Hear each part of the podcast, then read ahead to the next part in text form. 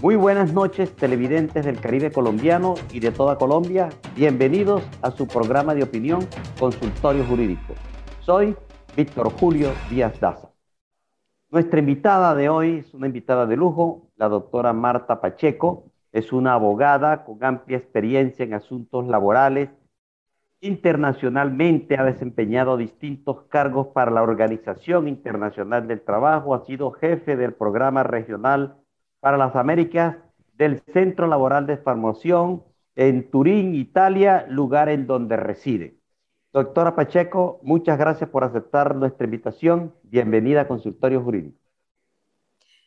Víctor, muchísimas gracias por esta invitación. Estoy encantada de, de volverte a ver a, a una de las distancia y de recordar viejos tiempos y estoy lista para que conversemos. El placer es mío, Marta, donde hemos tenido la oportunidad de compartir en la OIT, en Turín, en, ese, en esa área donde tú acertadamente dirigiste. Y por eso, Marta, eh, queremos eh, conocer eh, todo este impacto que ha tenido el COVID en el empleo y el manejo que, que tú como experta en estos asuntos laborales, ¿cómo miras la formación y el, el empleo en el mundo. ¿Qué papel juega la formación en estos momentos de crisis por la pandemia?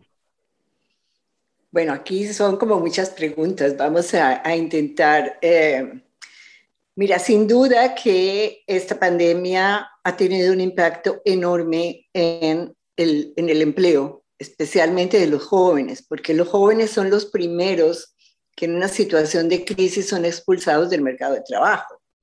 Así es que vemos cifras que son dramáticas. En nuestro país, veía recientemente que es el, el 23% del desempleo juvenil, pero que muchos de los jóvenes están en la economía informal, ¿sí?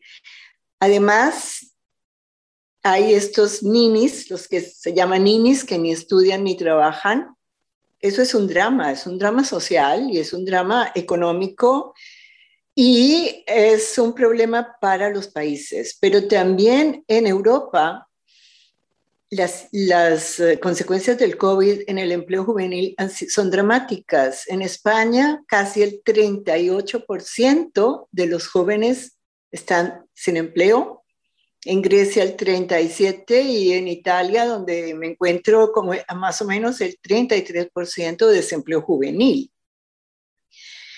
¿Y qué ha pasado? Pues que nos cogió de sorpresa. Creo que nadie estaba preparado para esta, esta, atender esta pandemia. No se sabía lo que, lo que ocurría Ustedes saben, tú sabes que en Italia fue el primer país de Europa que se fue afectado por el COVID. Las uh, escenas, especialmente en Lombardía, eran, eran muy tristes, muy, muy tristes. Yo prácticamente lloraba porque eran miles de personas que morían uh, diariamente. Algún día yo les decía a ustedes en una charla que tuvimos recientemente que afortunadamente hay personas todavía que trabajan en el sector médico, en el sector hospitalario, porque los médicos, las enfermeras, los auxiliares, todas estas personas que trabajan en, en, en, en el sector de la salud se enfrentaron a unos desafíos enormes que no, que no se conocían, ¿no? La, primera cosa que, que, era increíble era las EPIs, ¿no? Los, la, ropa que la gente tenía que vestir, que no había en Europa. Todo era de China.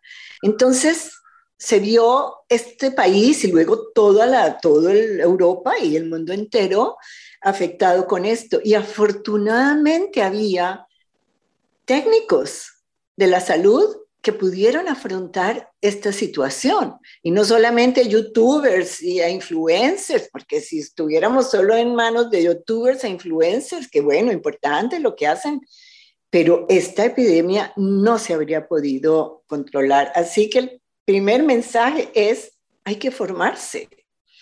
Hay que, ¿y qué tipo de formación? Es, es, es un reto, es un desafío, porque hay que pensar al futuro. en situaciones que no conocemos hoy, ¿no?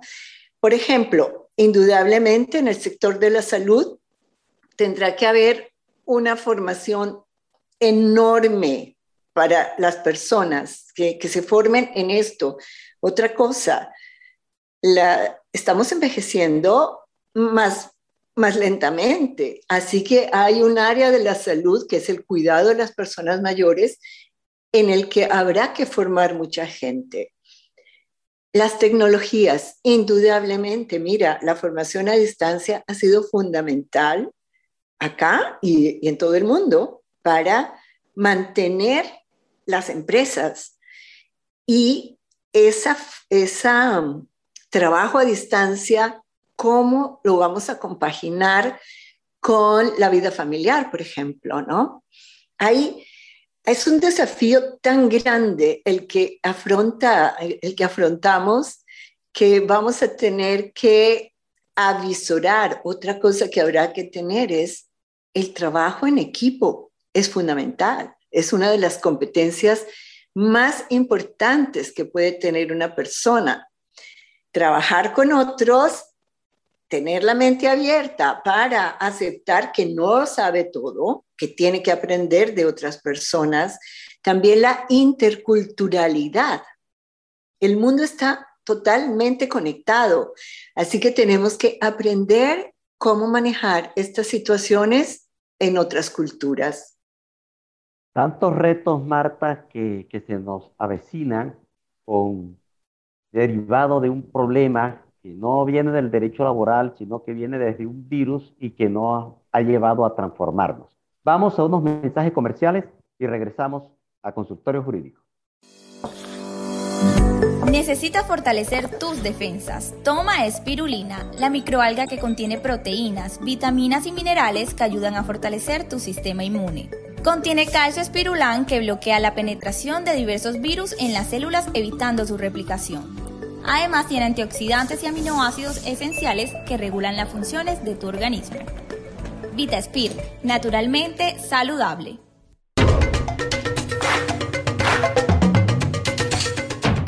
En GESELCA hay una fuerza muy poderosa que nos mueve a creer que todo es posible. Es la energía que viene de los corazones de la gente que como nosotros enfrenta grandes desafíos para alcanzar sus sueños. GESELCA, energía que construye futuro. El casco no te lo puede quitar si tú la vida quieres cuidar. Familia volver a disfrutar. Ay, yo no sé cómo vamos a hacer, pero la norma tú tienes que ver. Usa siempre casco y chaleco también y no se te olvide que es por tu bien. Transelca transporta la energía del Caribe colombiano. Llave, métete en la página de la alcaldía y ahí te explican todo. Te dan hasta el 95% de descuento en los intereses. Relajado. Ingresa a www.barranquilla.gov.co y conoce los beneficios tributarios vigentes. Así se paga. En Barranquilla, los impuestos sí se ven.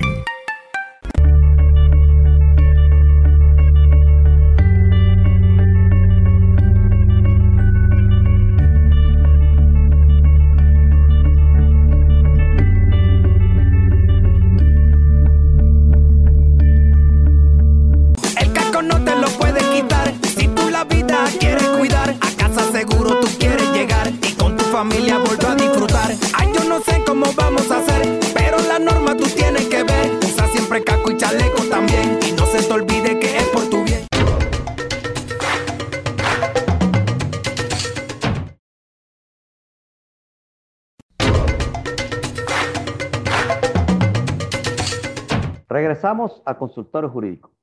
Doctora Pacheco, dentro de ese reto que usted, al responder esa extensa pregunta que le hice anteriormente, respecto a los jóvenes que han sido los principales, diría yo, afectados para conseguir empleo que siempre lo han tenido y ahora para conservarlo, ¿cuáles son los retos en la formación de los jóvenes?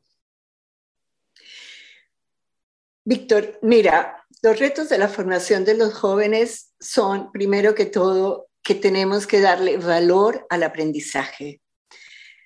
Es, eh, yo he analizado diferentes sistemas de aprendizaje en Europa, en América, en, algunos, en algunos países de África, especialmente en Cabo Verde.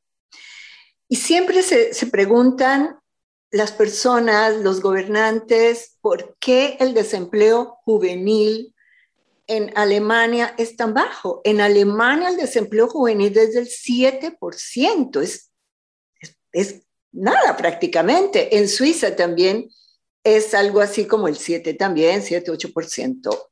¿Por qué? Porque allí en estos países hay una cultura del aprendizaje muy, muy aferrada a, sus tradiciones, a su historia, ¿sí? El aprendizaje no es visto como algo de segundo nivel, ¿no? Porque lamentablemente, Víctor, nosotros sabemos que en nuestro país muchas veces dicen, ah, bueno, si no pudo entrar a la universidad, que, que entre a, a un centro de formación. Esa mentalidad nosotros tenemos que cambiarla. ¿Qué pasa en Alemania y qué pasa en Suiza? Hay algo que se llama el sistema dual. El sistema dual no es más que el compromiso del empresario con el aprendizaje.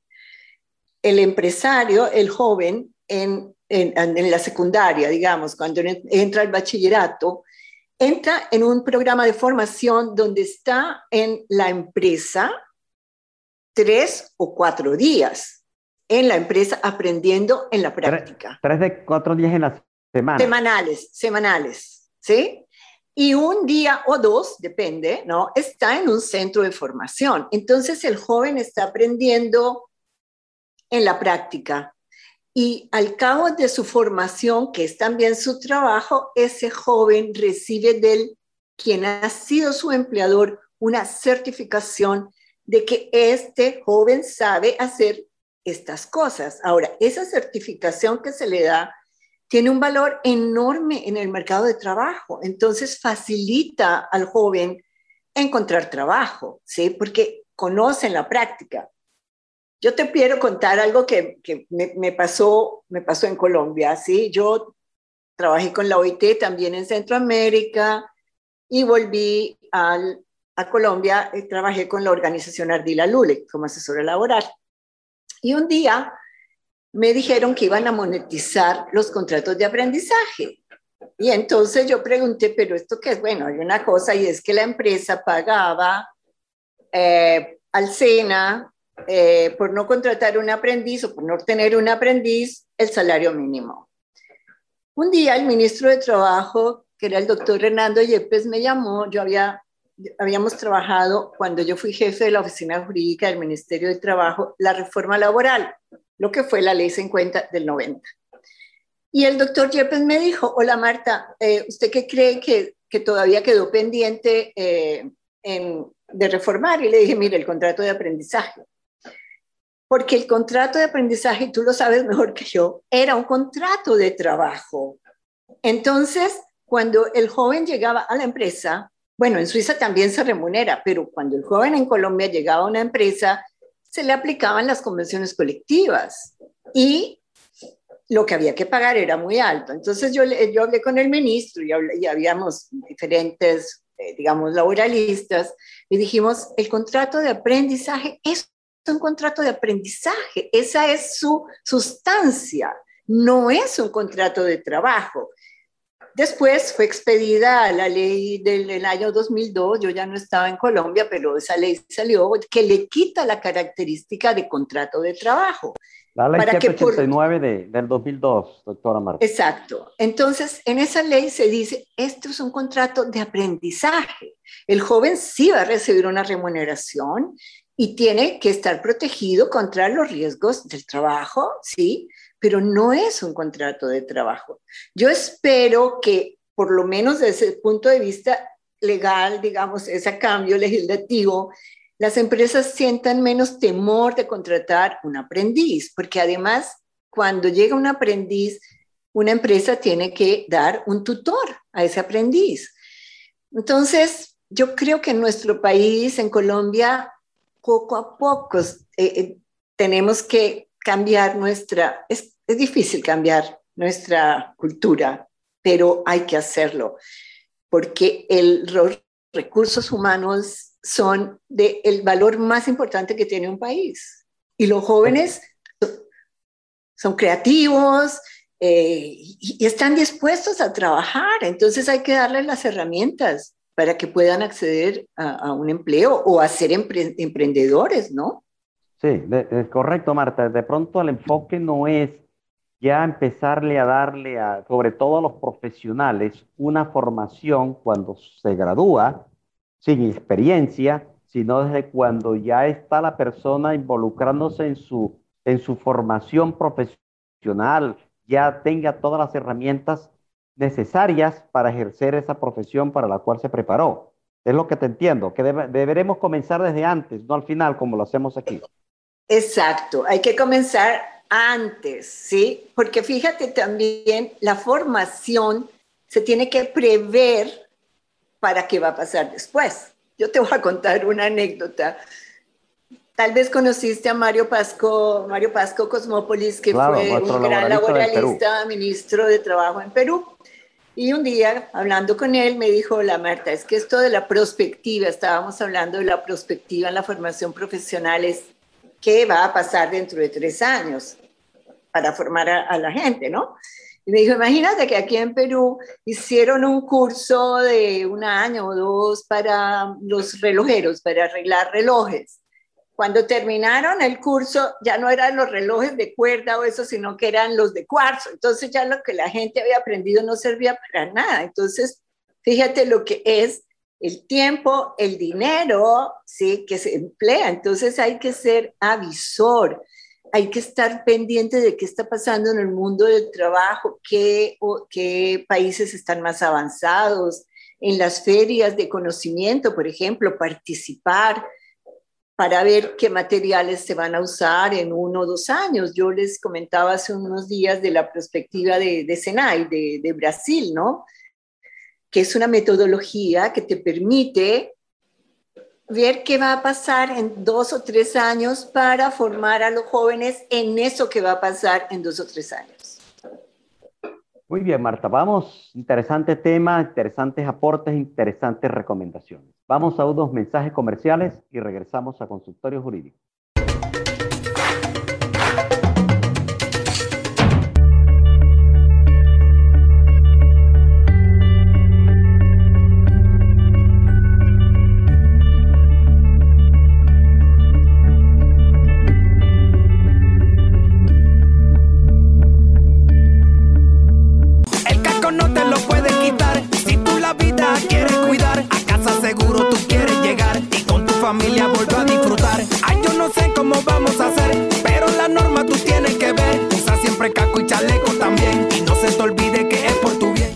García, abogada, consultora en insolvencia, conflictos por arrendamiento, responsabilidad civil y del Estado, conciliadora en derecho.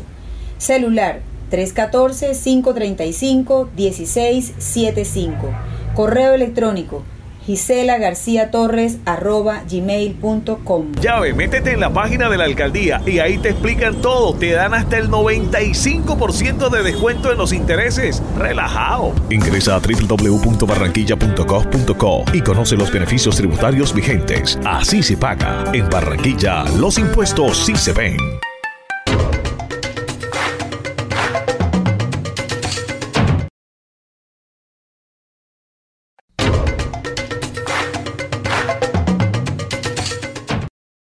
Regresamos a consultorio jurídico con la doctora Marta Pacheco. Doctora Pacheco, eh, se nos está acabando el tiempo, pero no queremos terminar esta entrevista sin conocer la visión que se le ha dado desde la OIT a todos estos problemas que ha originado la conectividad, en donde la persona prácticamente ya está trabajando 24 horas en su casa, en donde ya su vida familiar se está afectando. Eh, eh, ¿Cuál es son las tendencias o las recomendaciones para el manejo de, esta nueva situación creada por el trabajo virtual? Sí, en efecto, eh, el trabajar desde casa, sí, eh, pues a veces no se respetan las jornadas laborales, ¿no? Así que hay que pensar o hay que empezar a regular eso de cómo se puede compartir el trabajo a distancia y la vida familiar, respetando también eh, las jornadas, porque un trabajador no puede estar pegado de un computador y, también he visto, ha pasado que eh, el empleador no puede en Europa llamar en horas no hábiles al trabajador, ¿sí? Porque hay que también, porque un trabajador que está agotado tampoco es productivo, ¿sí? Es, que hay que mirar las cosas desde, desde diferentes ángulos, ¿sí? Si un trabajador está reposado, eh, se le respeta su jornada, su sueño, su vida familiar, pues es un trabajador que, trabaja, que va a trabajar con más entusiasmo, ¿cierto? Entonces yo creo que es eso. yo no conozco ahora reglamentos que se hayan expedido y la OIT tenía algo hace, hace algunos años sobre el trabajo a distancia, pero a todos esto, esto nos ha afectado creo que en la OIT todavía la gente no va a su, a su oficina y va a pasar eso. ¿Cómo se va a trabajar en equipo? ¿Sí? Porque esa es una competencia fundamental. Cuando estamos a distancia, seguramente habrá que compatibilizar el trabajo a distancia con reuniones virtuales, pero también presenciales, donde se aprende mucho, ¿no? Pero es un desafío grande, porque la, la, educación, que el trabajo de estancia llegó para quedarse. Ya hay empresas que están eliminando eh, lugares. Oficinas, oficinas, Ya están todo el mundo desde, su vivienda y por lo tanto, y las clases, doctora Pacheco, ya, ya las, las, citas médicas que antes creíamos que no se podía, ya se, se volvió virtual. Y dentro de ese nuevo escenario que tenemos, que hay que pensar, por ejemplo, también, doctora eh, Pacheco, la territorialidad. Anteriormente se determinaba la aplicación del Código Sustantivo del Trabajo en el lugar donde se prestaba el servicio. Ahora, ¿dónde se presta el servicio?